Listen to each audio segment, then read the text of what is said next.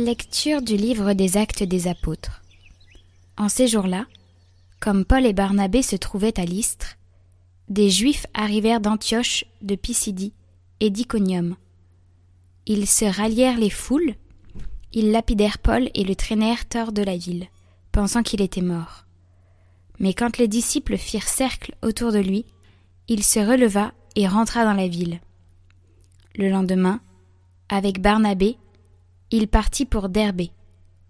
Ils annoncèrent la bonne nouvelle à cette cité et firent bon nombre de disciples. Puis ils retournèrent à Lystre, à Iconium et à Antioche de Pisidie. Ils affermissaient le courage des disciples. Ils les exhortaient à persévérer dans la foi, en disant Il nous faut passer par bien des épreuves pour entrer dans le royaume de Dieu. Ils désignèrent des anciens pour chacune de leurs églises, et après avoir prié et jeûné, ils confièrent au Seigneur ces hommes qui avaient mis leur foi en lui. Ils traversèrent la Pisidie et se rendirent en Pamphylie. Après avoir annoncé la parole aux gens de Pergé, ils descendirent au port d'Atalia et s'embarquèrent pour Antioche de Syrie, d'où ils étaient partis. C'est là qu'ils avaient été remis à la grâce de Dieu pour l'œuvre qu'ils avaient accomplie. Une fois arrivés, ayant réuni l'Église, ils rapportèrent tout ce que Dieu avait fait avec eux, et comment il avait ouvert aux nations la porte de la foi. Ils passèrent alors un certain temps avec les disciples.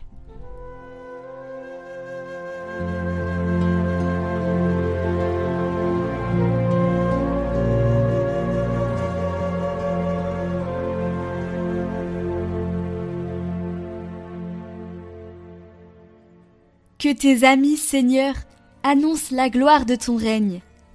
Que tes œuvres, Seigneur, te rendent grâce, et que tes fidèles te bénissent. Ils diront la gloire de ton règne, ils parleront de tes exploits. Ils annonceront aux hommes tes exploits, la gloire et l'éclat de ton règne. Ton règne, un règne éternel, ton empire pour les âges des âges. Que ma bouche proclame les louanges du Seigneur son nom très saint, que toute chair le bénisse, toujours et à jamais.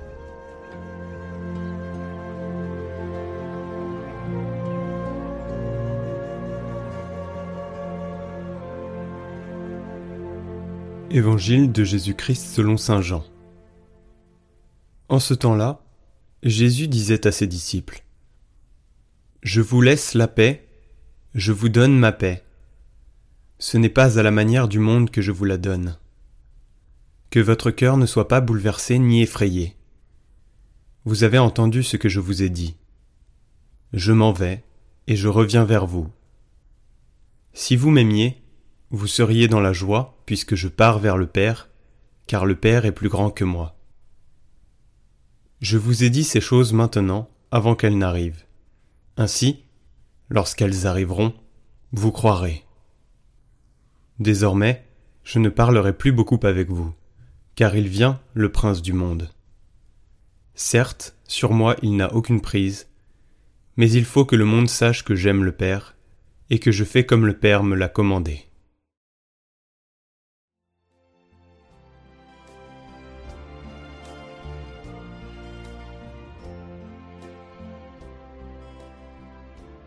Jésus nous donne à Pâques n'est pas la paix qui suit les stratégies du monde, qui croit l'obtenir à travers la force, avec les conquêtes et avec diverses formes d'imposition. En réalité, cette paix n'est qu'une intervalle entre les guerres. Nous le savons bien. La paix du Seigneur suit la voie de la douceur et de la croix. C'est se charger des autres. En effet, le Christ a pris sur lui notre mal, notre péché, et notre mort. Il a pris sur lui tout cela. Ainsi, il nous a libérés. Il a payé pour nous.